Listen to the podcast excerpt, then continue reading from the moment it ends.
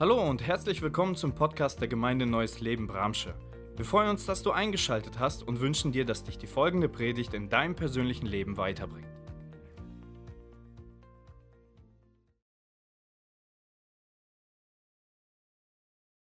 Ja, was für eine Story, was für eine Geschichte über diesen Jesus durch die ganze Bibel und äh, wir haben es jetzt einige Male gehört, Altes Testament, Neues Testament.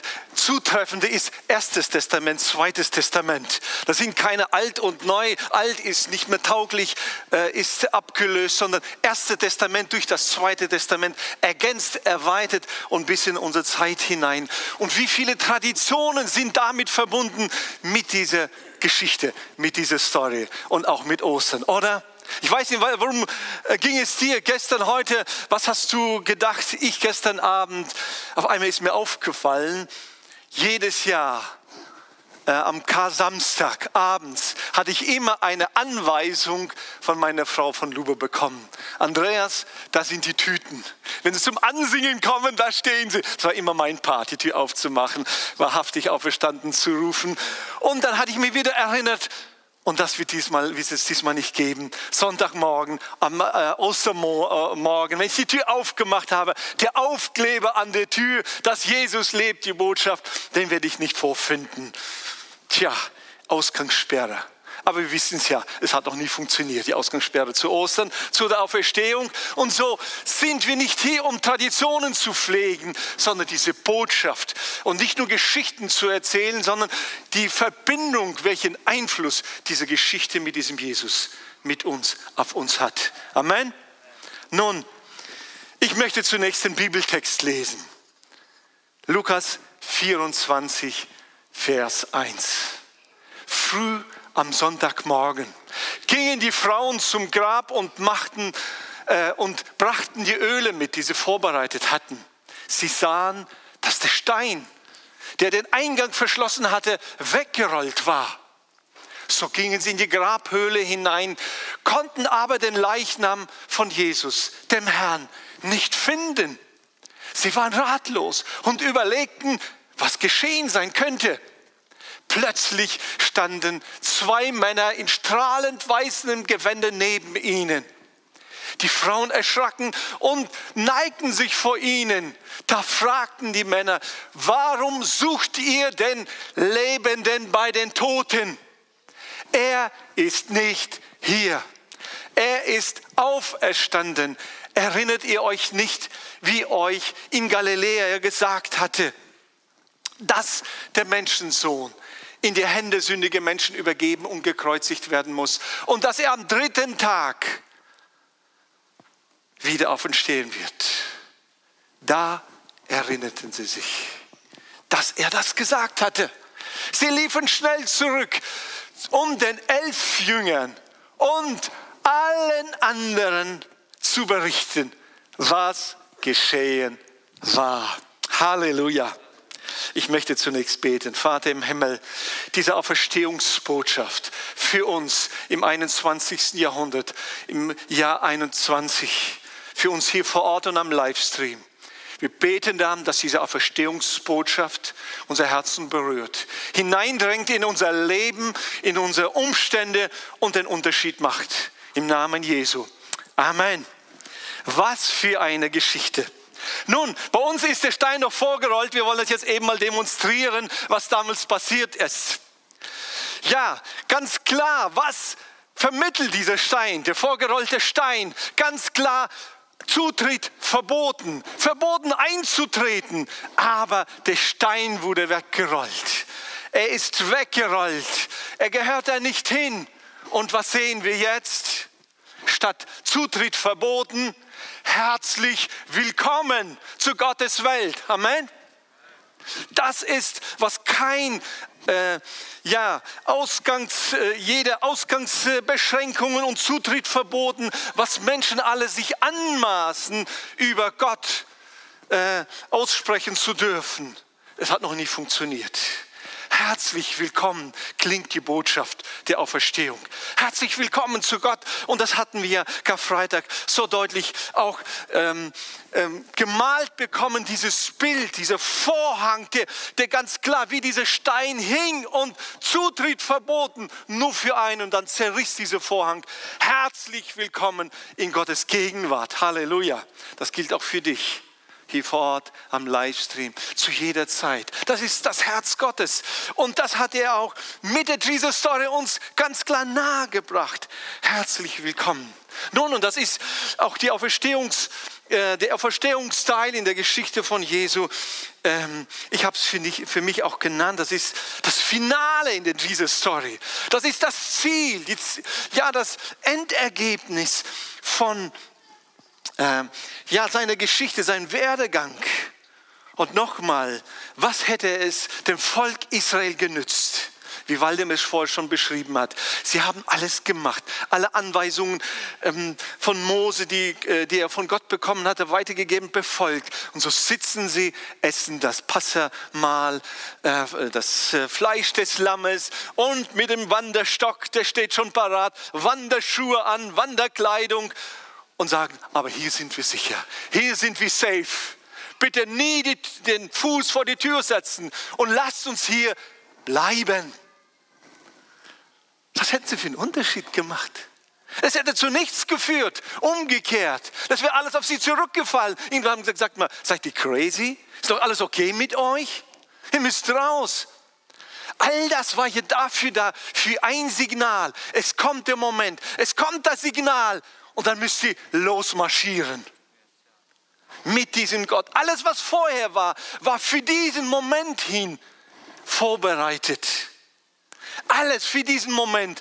Wenn der Moment kommt, wenn das Zeichen kommt, wie auch immer das Zeichen war, dann setzt euch in Bewegung und marschiert los. Aber da ist die Wüste. Egal. Auf Anweisung Gottes. Marschiert los. Denn das, was ihr vorher erlebt habt, das war nicht eine Unterhaltung.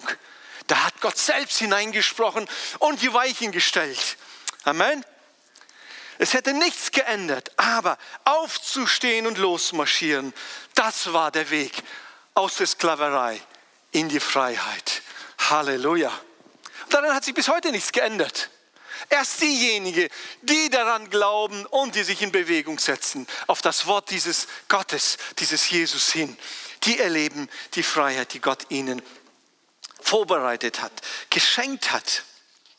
Nun, wir haben den äh, Bericht über die Auferstehung von Jesus gelesen, nach Lukas beschrieben. Ich finde es genial beschrieben, zusammengefasst in wenigen Versen. Und zunächst möchte ich hervorheben, hier geht es in erster Linie gar nicht so sehr um die Information. Ja, es ist eine Information, es ist ein Bericht, dass es stattgefunden hat. Das ist so wichtig, das auch zur Kenntnis zu nehmen. Wie viele haben es versucht, genau diese äh, Information zu unterhöhlen? Wir Deutsche haben uns hervorgetan. Deutsche Theologen vor 100 Jahren, letztes Jahrhundert, 20 Jahrhundert, besonders weltweiter Einfluss und haben wesentlichen Grundstein für äh, die liberale Theologie gelegt. Bultmann, Schleiermann und so weiter, wie die heißen. All das, was in der Bibel beschrieben steht, Jungfrauengeburt, die Wundergeschichten von Jesus und, ach, und sein Tod und Auferstehung, all das sind, naja, um einen Helden zu schaffen, einen Märtyrer zu schaffen. Man muss die Bibel anders lesen.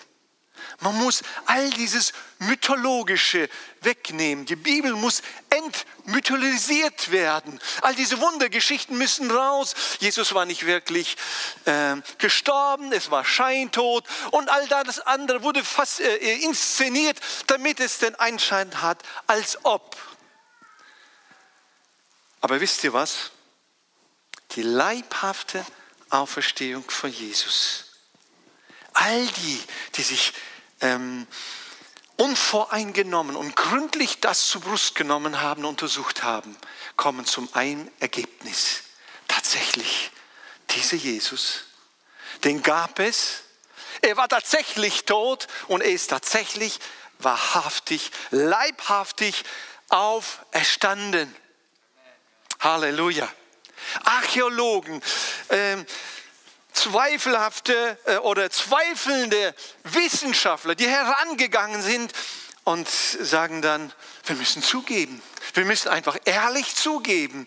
Und einen habe ich jetzt nicht behalten, den Namen vor knapp 100 Jahren, äh, Anfang letzten Jahrhunderts hat er auch ein Buch herausgegeben, dass das alles Märchen sind und hat das alles gründlich untersucht und 1930 hat sein Buch hat es herausgegeben. Äh, das ist doch wahr. Dieser Jesus ist tatsächlich leibhaftig auferstanden. Ich wollte es nicht glauben, aber jetzt glaube ich es und erkenne es. Nun, darum geht es heute. Vor allen Dingen nicht nur Informationen vermitteln, weil wir haben so viele Informationen, die uns auch irritieren können, die unser Wissen, unser Gehirn noch weiter äh, ja, füttern können. Aber es geht um viel, viel mehr. Philippa 3, Vers 10, Teil A. Worum geht es? Um ihn, diese Jesus, zu erkennen und zu erkennen die Kraft seiner Auferstehung zu erkennen, die Kraft seiner Auferstehung. Zu erkennen, dieser Begriff erkennen ist nicht nur zu hören, sich zu informieren, zu wissen, sondern eng verbunden zu sein mit etwas, mit jemandem. Dieser Begriff zu erkennen, geht es vor allen Dingen nur zum Beispiel, die Bibel gebraucht es äh, für die Ehe. Mann und Frau. Adam und Eva. Da war nicht einfach, ach ja, danke Gott, da gibt es jemanden, irgendwo soll es geben, danke, sondern von nun an waren sie nicht mehr zu trennen. Erkennen heißt, Schritt für Schritt, Hand in Hand zu gehen, Teil voneinander zu werden. Und die Auferstehung von Jesu nicht nur informativ im Gehirn aufzunehmen, sondern bestimmen für unser Denken, für unsere Haltung, für unser Leben, für unsere Lebensform. Die Kraft seiner Auferstehung. Nun, ich möchte etwas demonstrieren. Ihr wisst ja, viele wissen es ja, äh, oder einige wissen es, wer es nicht weiß. Äh, bin Handwerker, habe einen handwerklichen Beruf gelernt und äh, möchte es auf diese Weise demonstrieren. Ich habe eine meiner Maschinen mitgebracht äh, das ist ja auch mal ein Gerät, oder? Passt nicht ganz zu meinem Outfit. Vor 25, gut 25 Jahren hatte ich diese Maschine mir gekauft. Was war ich dankbar, als die Firma Makite sie herausgegeben hatte. Was für ein Gerät. Also schon voraus. Also nichts für Tischler. Tischler, die gucken wollen, sagen, ah, die klemmt. Ich sage, komm, ich zeig's dir, wie es geht. Bevor ein Holz klemmen will, muss es schon durch sein mit diesem Gerät. Ich weiß gar nicht mehr, wie viel ich bezahlt hatte. Ich habe irgendwie 1500, 1800 D-Mark im Kopf. Ich glaube, das eine war nett, das andere war brute. Wie gerne ich dieses Geld bezahlt hatte für diese Maschine. Was ist das Besondere an dieser Maschine? Solche Klötze, ja, ein, zwei Sekunden sind sie durch mit einem Schnitt. Das braucht ein Zimmermann. Da ist es nicht hier wie mit diesen Spielzeugen. Dafür braucht man so eine Maschine nicht. Da kannst du fünf oder auch zehn, zehn andere äh, Geräte kaufen, um sowas zu, zu bewältigen. Aber was will ich denn demonstrieren? Eine Maschine. Also ist doch solide, oder? Das ist eine Handkreissäge. Man muss ja auch hier sagen, ah, meine Arme. Ja, du musst auch lernen, richtig zu halten. Du musst ja nicht alles Gewicht, du musst auch Physik benutzen und so weiter. Und wow, also ich bin immer noch begeistert. Ich weiß, hin und wieder habe ich es auch mal ausgeliehen, mal dem einen, der andere, ach, ich kam nicht klar. Ja, natürlich, natürlich. Man muss wissen, wie man damit umgeht. Das, das, ich habe auch oft genug erstmal ja, Rückschläge bekommen und so weiter. Aber was nützt so eine Maschine, wenn es darauf ankommt, so einen Balken durchzuschneiden und am anderen Ende ist das hier. Was werde ich damit bewegen können? Ich habe so viele Informationen über die Möglichkeiten, was sie alles kann. Wisst ihr, was sie kann für die Handwerker hier? 130 Millimeter Schnitttiefe. Und noch etwas ganz Besonderes für mich. Das gibt es nicht bei vielen Maschinen. Eine Neigungsgrad von 60 Grad. Weil, äh, hast du so eine Maschine mit 60 Grad? Nein. Es gibt nicht viele. Aber was nützen mir die 60 Grad, die 130 Millimeter, wenn hier der Stecker nicht dran ist? Die Verbindung an die, an die Energiequelle, die, diese Maschine scheitert sogar dabei. Da kommt nichts bei herum. Okay, bevor ich da stecken bleibe. Also damit wollte ich nur deutlich machen, der Unterschied zwischen einer reinen Information ohne diese Kraft zu erkennen, verbunden zu sein mit dieser Kraft, die Kraft der Auferstehung. Man kann sie so genau im Detail erklären. In dem Jahr war das, der war da und da und da und da. Wenn du aber diese Kraft der Auferstehung selbst nicht erlebst, wirst du, es kann sein, wie so eine Maschine sein, die nutzlos ist, die nichts in Bewegung setzt. Da sind wir auch schon bei diesem Punkt. Nichts wäre wirklich von Tragweite, wäre Jesus nicht auferstanden. Punkt Nummer eins. Durch die Auferstehung ist Jesus Christus als Retter bestätigt worden. All das, was vorher war, seine Ankündigung durch die Propheten und die Geburt, die wir dann immer so ausgiebig feiern zu Weihnachten, seine Geschichten mit den Wundern und seine Lehren, die die Menschen vom Hocker gehauen haben. Wie oft lesen wir in den Evangelien, wird berichtet und sagt, wow, das ist doch ein Zimmermann, der Sohn eines Zimmermanns. Wie kann er so lehren? Er lehrt anders. All diese beeindruckenden Lehren. Wäre nur in die Geschichtsbücher eingegangen, wäre Jesus nicht auferstanden. Kannst du zu Amen sagen? Es wäre noch, er hätte sich einfach dazugereiht zu dem Rabbiner, zu dem Gelehrten, zu dem Propheten. Die Auferstehung. Lass uns noch weitergehen. Sogar das Kreuz. Also er ist ja durch das Kreuz, durch den Tod gegangen. Wie hat es noch schön gesagt? Ich bin der Weg, die Wahrheit und das Leben. Also ein lebendiger Weg und der einzige Weg in das ewige Leben. Durch den Tod in das ewige Leben. 1. Korinther 15, Vers 17. Ist Christus aber nicht auferstanden, so ist euer Glaube nichtig, wertlos. So seid ihr weiter noch in euren Sünden all die Geschichten äh, vom Kreuz und vom Passalam und so weiter, die kommen gar nicht zum Tragen. Werdet immer noch in euren Sünden.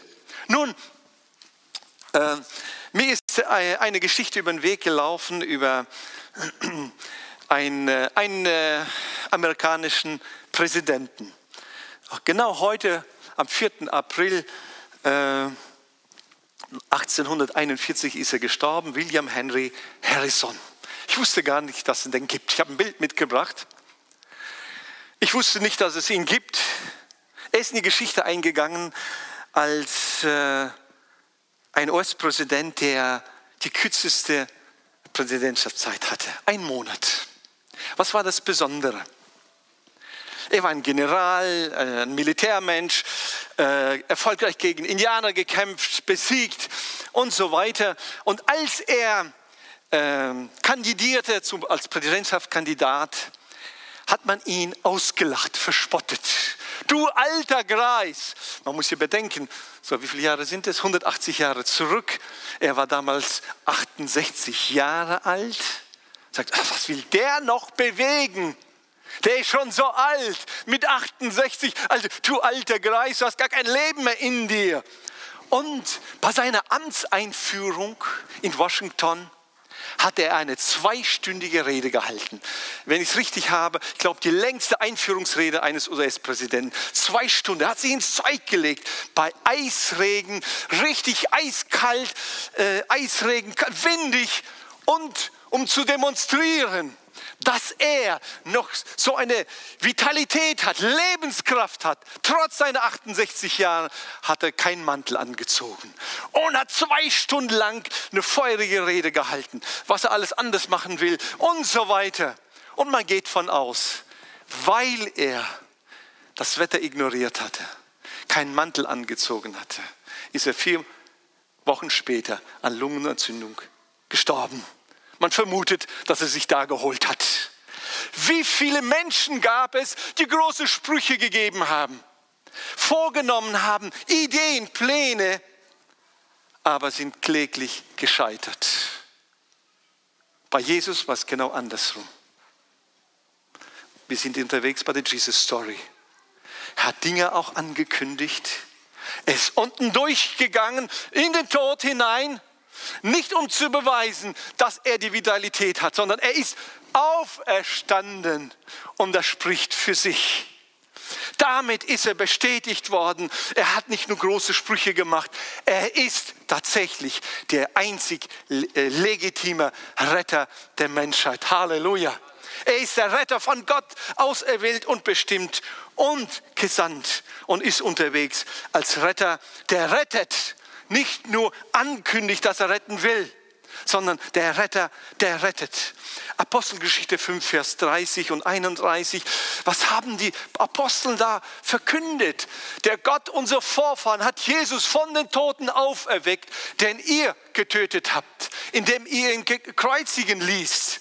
Nun hat Gott ihm als, ihn als Herrscher und Erlöser den Ehrplatz zu seiner Rechten gegeben, damit Israel umkehren und sich, zu Gott, äh, sich Gott zuwenden kann und Vergebung seiner Sünden erhält.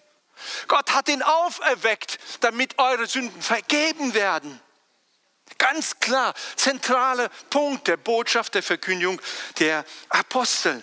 Also mit anderen Worten, ein Retter ist erst dann ein Retter, wirklicher Retter, wenn er auf der Seite, andere Seite steht, oder?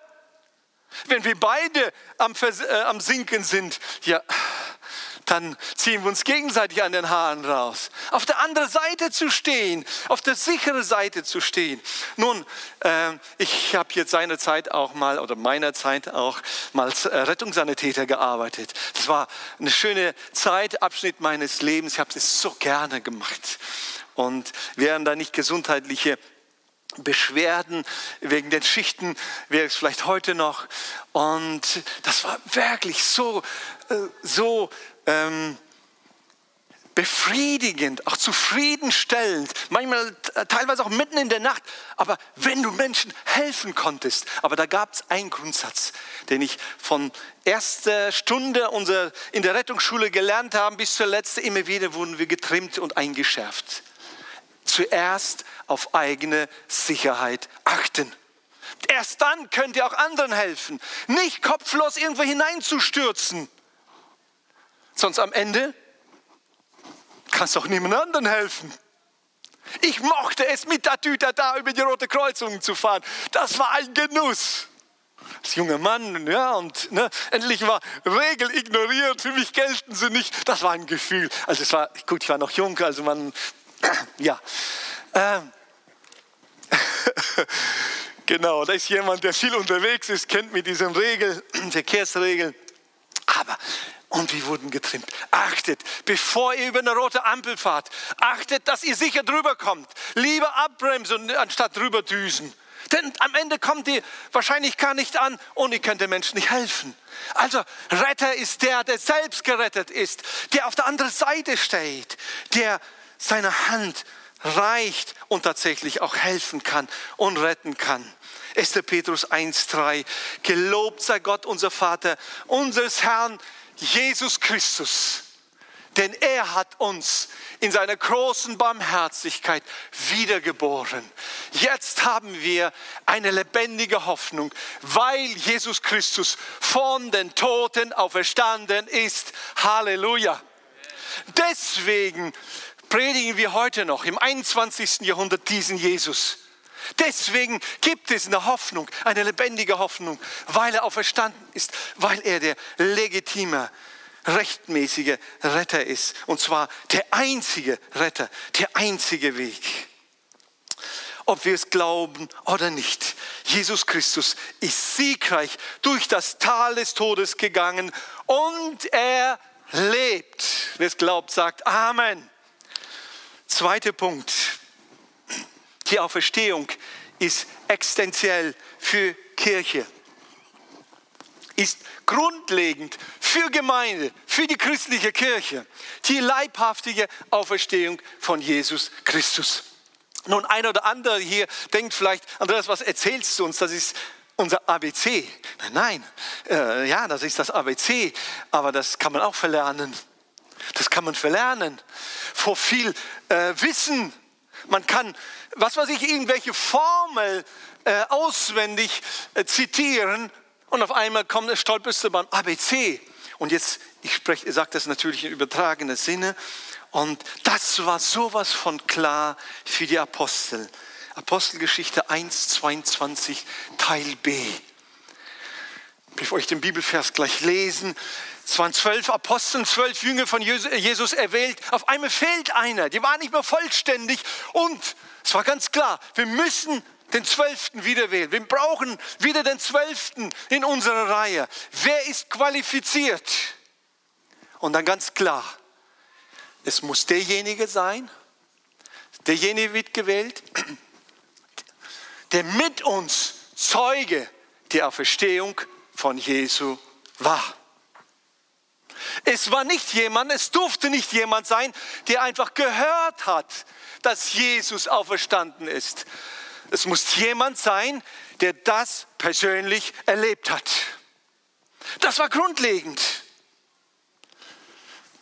Zu den zwölf Aposteln zu gehören, du musst die Auferstehung von Jesus persönlich miterlebt haben.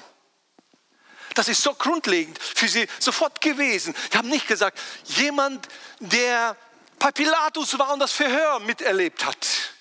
Jemand, der sich das Bild vom gestorbenen Jesus am Kreuz eingeprägt hat, sondern es musste unbedingt weitergehen, wer die Auferstehung miterlebt hat. Merkst du es, was das mit uns zu tun hat? Mit dir und mit mir? Also nur der kann Leiter in einer Kirche sein, in einer Gemeinde, jemand Einfluss nehmen, der eine persönliche Erfahrung mit der Auferstehungskraft von Jesus Christus gemacht hat. Der nicht sagt, ich habe gehört, mein Vater hat erzählt, unser Apostel hat uns berichtet, sondern mein Erlöser lebt. Ich habe erlebt, Jesus Christus, mein Retter. Er hat mich errettet. Er lebt. Er ist auferstanden. Also eine äh, äh, These von mir. Ich habe versucht, was zu finden und habe das so formuliert. Ohne die Auferstehung von Jesus Christus ist auch der christliche Glaube wie ein Weg nach Hause, aber ohne ein Zuhause. Nochmal, man ist unterwegs und sagt, ich bin unterwegs nach Hause. Das klingt so schön, oder? Ich bin unterwegs nach Hause. Du fragst, wo ist dein Zuhause? Keine Ahnung. Vielleicht da, vielleicht da, vielleicht da. Aber wenn ich weiß, Jesus Christus, er ist mein Retter, weil er auferstanden ist, er ist da und da ist mein Zuhause, dann bin ich unterwegs nach Hause. Okay? Nochmal, ohne die Auferstehung von Jesus Christus ist auch der christliche Glaube wie ein Weg nach Hause ohne ein Zuhause. Ich lag sogar nachts im Bett, ist mir einmal eingefallen. Dann hatte ich Lupe geweckt, sagte mal, wie klingt das? Ja? Das einfach geht mir durch Mark und Bein. Wenn wir sagen, ich bin unterwegs nach Hause, wo ist dein Zuhause? Es gibt nur ein Zuhause, da wo Jesus Christus ist. Amen. Wo er lebt. Und das hat unmittelbar mit der Auferstehung von Jesus zu tun. Unmittelbar. Nun, äh, ich habe noch ein Zitat von Rose, Josef Ratzinger mitgebracht, der äh, ja nicht mehr Papst ist und vielleicht deswegen nicht mehr Papst ist. Für mich persönlich, ich äh, äh lasse das einfach so provokant stehen, der christliche Glaube steht und fällt mit der Wahrheit des Zeugnisses, dass Christus von den Toten auferstanden ist der christliche Glaube, wie christliche Kirche, egal welches Namensschild sie trägt oder am Gebäude angebracht hat. Wenn das nicht prägend, nicht fundamental ist, Jesus Christus ist von den Toten auferstanden, dann verliert sie jegliche Gültigkeit, jeglichen Wert und Bedeutung. steht und fällt mit dem Glauben an die Auferstehung von Jesus Christus. Nun, ich zitiere nochmal, weil wir gerade auch bei diesem Punkt sind, dass die Auferstehung von Jesus Christus grundlegend für eine christliche Gemeinde, christliche Kirche ist. Jemand, äh, der auch einen großen Einfluss hat in, in, in Deutschland, gerade in Niedersachsen, großen Einfluss hat in, in, in christlichen, kirchlichen Kreisen. Frau Käßmann, Margot Käßmann, glaubt offenbar nicht an die leibhaftige Auferstehung von Jesu. Sie sagt Folgendes dazu. Die Auferstehung ist für sie ein Prozess, der etwas mit den Menschen macht. Typisch philosophisch. Ja, es hat nichts mit Bibel zu tun, nichts mit der Jesus Story zu tun. Es macht was mit dem Menschen. Ja, was denn? Beruhigt ihn, wie so eine Beruhigungsspieler. Ach, ist alles nicht, ist schon alles gut. Es kann ja sein, dass Jesus da irgendwie, irgendwas, irgendwann. Jesus Christus ist gestorben, wurde begraben und ist leibhaftig auferstanden. Hier geht es nicht allgemein um Auferstehung der Toten, denn Auferstehung der Toten gibt es in den meisten der Religionen. Hier geht es um die Auferstehung von Jesus Christus als Sohn Gottes. Amen.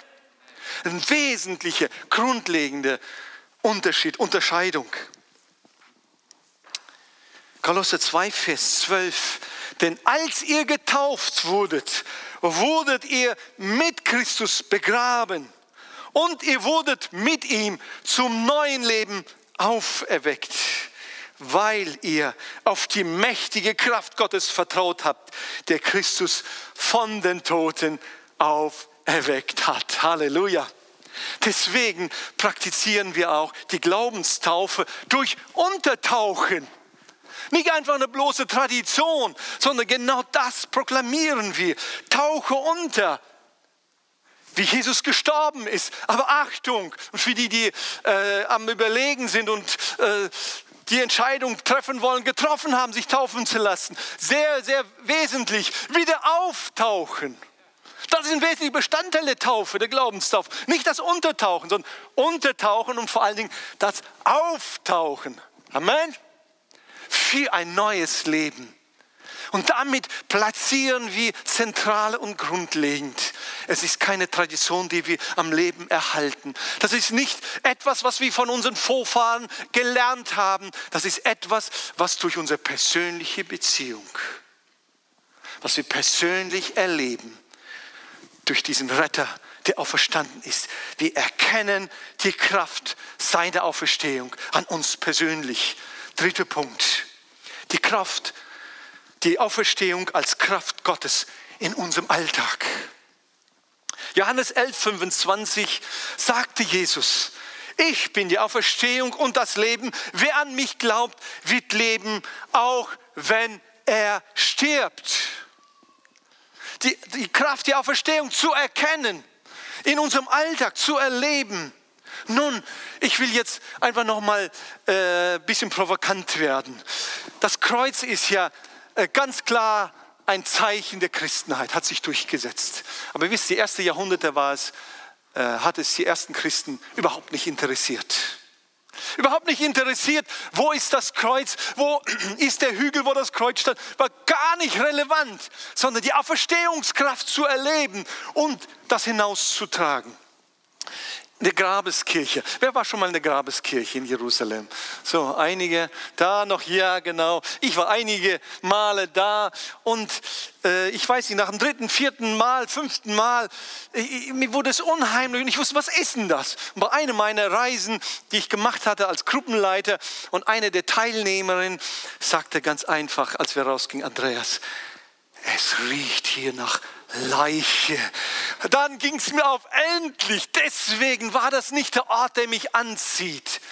Deswegen gehe ich lieber zur Grabeskirche und da ist kein geschmücktes Grab, da ist kein geschmücktes Kreuz, da ist einfach ein leeres Grab und da steht, He's not here, he's rising. Er ist einfach nicht da.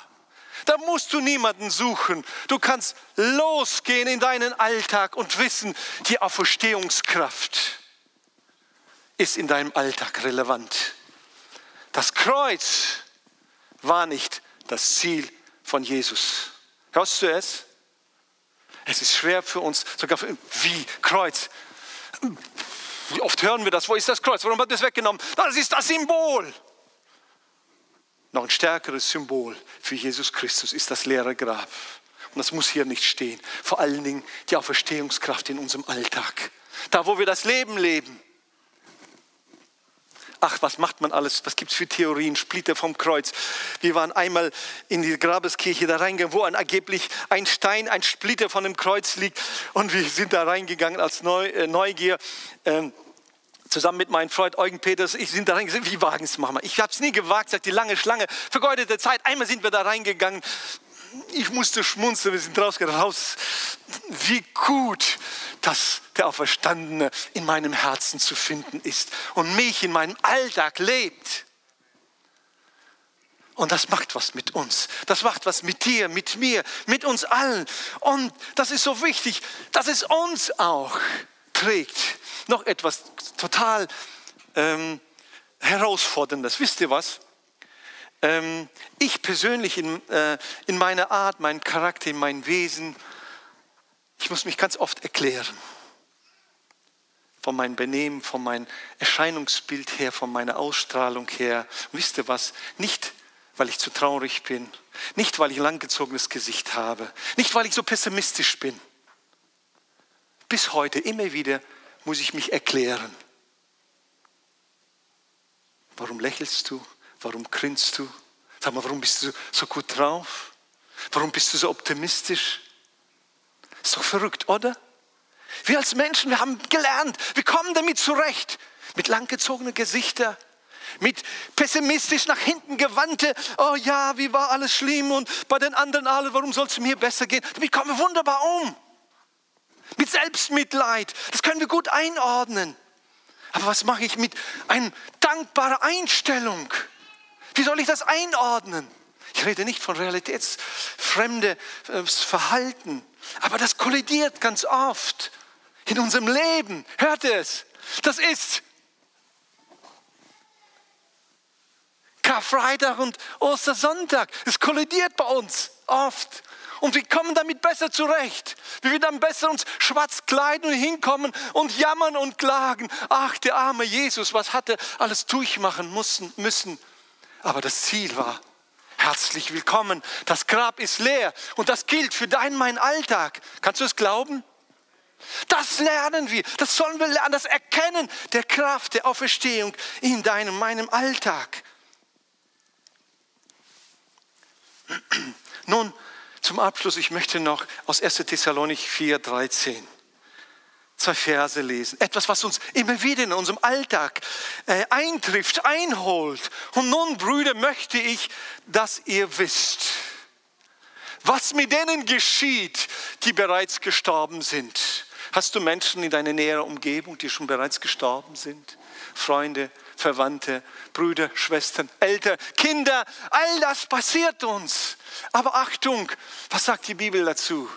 Was mit ihnen passiert, damit ihr nicht traurig seid wie jene Menschen, die keine Hoffnung haben. Denn weil wir glauben, dass Jesus starb und wieder auferstanden ist, glauben wir auch, dass Gott durch Jesus Christus alle verstorbenen Gläubigen wiederbringen wird, wenn Jesus wiederkommt. Was für eine Tiefe, was für eine Weite hinein in unseren Alltag, Lebensalltag, wo wir unterwegs sind. Wisst ihr, das macht einen wesentlichen Unterschied. Deswegen konnte ich vor gut zweieinhalb Jahren, kurz vorm Tod, meinem Vater zu sagen, Papa, grüß, grüß deinen Enkel, grüß meinen Sohn, du wirst ihn noch vor mir sehen, da im Himmel. Manche erschrecken, wenn sie das von mir hören. Moment mal, ich habe die Kraft der Auferstehung erlebt. Ich glaube felsenfest daran. Und nicht mit gesenktem Haupt, sondern mit Dankbarkeit schaue ich nach vorne und sage meinem sterbenden Vater, den ich nicht bemitleide, sondern sage, er hat es, er wird gekrönt. Sage, grüß meinen Sohn. Wenn du da begegnest, du wirst ihn da begegnen. Der vor 17 Jahren gestorben ist. Heute, jetzt sind 17, ja, 1. April ist er geboren und gestorben. Die Kraft der Auferstehung. Leute, das macht einen Unterschied, auch bei dir, in deinem Leben. Nicht rückwärts gewandt, nicht nur auf dieses kurze, schnell verlaufende Leben, sondern die Kraft der Auferstehung, die Jesus Story, die offenbart uns einen Horizont bis hinein in die Ewigkeit. Und Gott sagt, herzlich willkommen. Nun lasst uns aufstehen, jetzt noch zum Gebet.